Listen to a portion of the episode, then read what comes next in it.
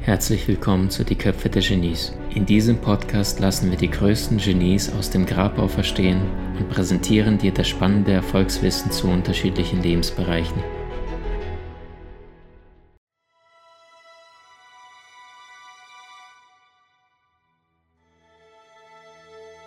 Was schätzt ihr, wann ist der Zeitpunkt für die meisten Herzinfarkte innerhalb der Woche, innerhalb von sieben Tagen? Montagvormittag, die meisten Selbstmorde weltweit Montagnachmittag. Und ich glaube, so viele verschenken fünf Tage oder tauschen fünf Tage Frust gegen zwei Tage äh, Wochenende, zwei Tage Freiheit ein. Und ähm, ich merke das bei mir immer wieder, dass ich sehr, sehr häufig gar nicht weiß, welcher Wochentag ist. Also ich treffe mich manchmal mit Businesskunden und dann sagen sie, wann sollen wir uns treffen? Sage ja, an dem Tag. Sagen sie, ja, ist aber Sonntag. Sage ich, oh, sorry. Ich vergesse Wochentage, aber die, die, die Bedeutung. Manchmal gehst du einkaufen, stehst Sonntag da plötzlich vom Rewe und denkst, ah, okay, ihr macht heute nicht. Okay, das heißt konkret, das sind diese Stufen. Die hat eine schon vielleicht irgendwo gesehen. Den Satz einmal zum Mitschreiben, wenn du es möchtest. Allerdings habe ich den schon häufiger genannt. Nur kurze Wiederholung. Möglicherweise hast du ihn noch nicht gehört. Identität, Glaube, Fähigkeit, Verhalten, Umgebung. Das Ganze in einem Satz. Erst wenn du weißt, wer du bist, deine Identität kennst, wirst du den Glauben haben und die Fähigkeit entwickeln, dich so zu verhalten, wie die Umgebung es erfordert. Praktisches Beispiel, du tust aktuell irgendeinem Job, der nicht deinem Naturell, deiner Persönlichkeit gerecht wird. Du tust im Außen irgendwelche Dinge, damit du funktionierst. Das heißt, du bist in einer falschen Umgebung. Jetzt gehst du zum Chef hin und sagst, du Chef, ich bin unglücklich. Ich weiß nicht, ich eck irgendwie mit Leuten an, ich bin nicht so zufrieden. Dann versetzt er dich vielleicht in eine neue Umgebung, neue Abteilung. Jetzt probierst du das, dann sagt der Chef, du musst an deinem Verhalten arbeiten. Veränder die Dinge, schick dich auf ein Rhetorik, ein Kommunikationsseminar. Jetzt hast du die Fähigkeiten dazu gelernt, aber du bist immer noch nicht zufrieden. Dann sagt er, du musst einfach an dich glauben, das wird schon, das wird schon. Das Problem ist, die meisten schneiden den Part komplett hier ab. Und wenn du deine Identität nicht im Außen lebst, dann wirst du immer nur hier, wie die meisten da draußen, die 85 Prozent, ne, die ihren Job sabotieren oder sofort schmeißen würden ohne Geld, die die ganze Zeit nur diesen Weg hier gehen. Und das Ganze funktioniert auch, indem du anfängst, von innen nach außen zu leben, indem du anfängst, dir die Frage zu stellen, wer bist du und nicht das, was die Welt dir da draußen vorschreibt, was du zu sein hast. Und da gibt's diesen klugen, klugen Gentleman, Champagne, der gesagt hat, ich glaube, dass wir in eine Welt hineingeboren werden, in der sich niemand die Zeit nimmt, der zu werden, der er wirklich ist. Und all die Menschen, die nicht sie selbst sind, verletzen die wenigen Menschen, die sich diese Zeit nehmen. Ich sehe das immer bei den Vorträgen. Also jetzt die letzten sieben Tage, das war so spannend zu beobachten. Ähm, und das war der Vortrag, wo die Leute keine Maske tragen und die anderen beiden waren Business-Vorträge, wo ich als Redner gebucht wurde. Und dann war so spannend dieser Kontrast. Freitag, Business, alle irgendwie irgendwas darstellen im Außen. Da gab es einen Vorstand in der zweiten Reihe, der hat mich die ganze Zeit nur so angeguckt. E egal, was ich für, für schlaue Dinge gesagt hätte, einfach nur nein, du bist mir zu, zu, zu entspannt. Das will ich nicht. Dann hier dazwischen, äh, wo öffentliches Event war, und dann jetzt vor zwei, drei Tagen ein anderes Event, wo ich in den Raum reinkam, den Vorredner von mir hörte, der ging auf die Bühne, da wurde nicht mal applaudiert. Da habe ich gedacht, heute wird's hart.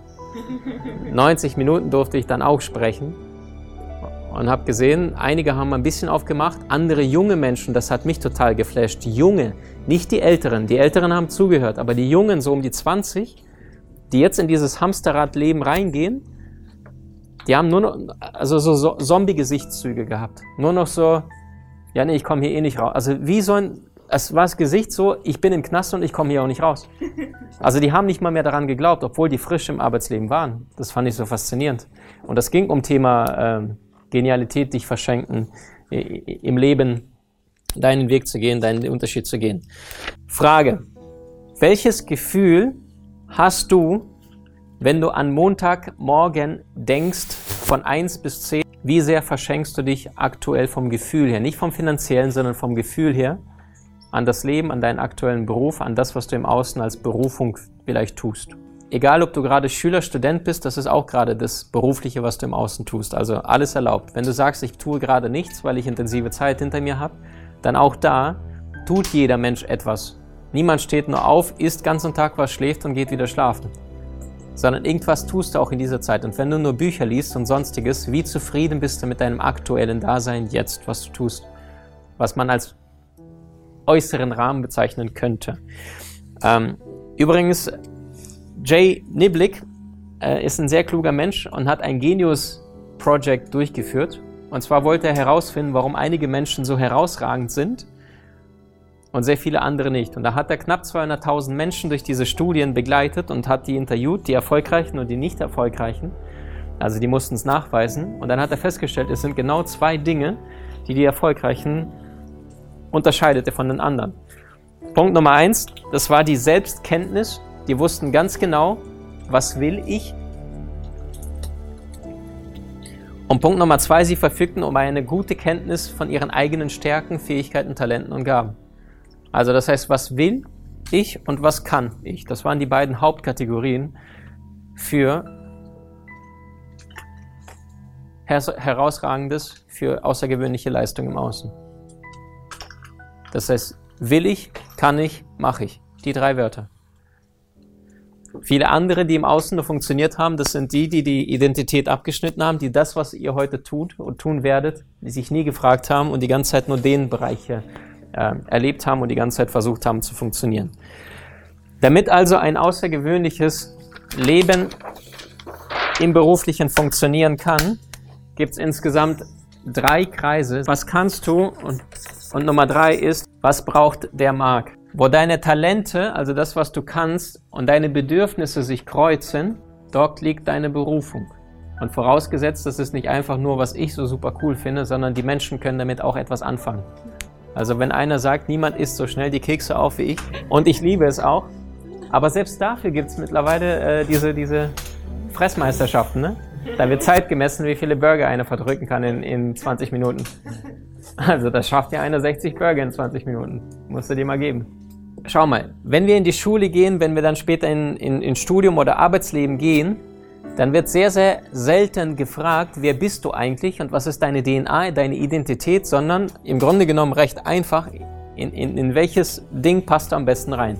So wie ein Puzzleteil, was reingepresst wird, obwohl es nicht an die richtige Stelle passt. So fun funktioniert es sehr häufig mit dem Arbeitsleben. Nur die Frage ist, kannst du so auf Dauer zufrieden und glücklich werden? wenn du im Außen einem Rahmen folgst, der nicht deiner Persönlichkeit entspricht.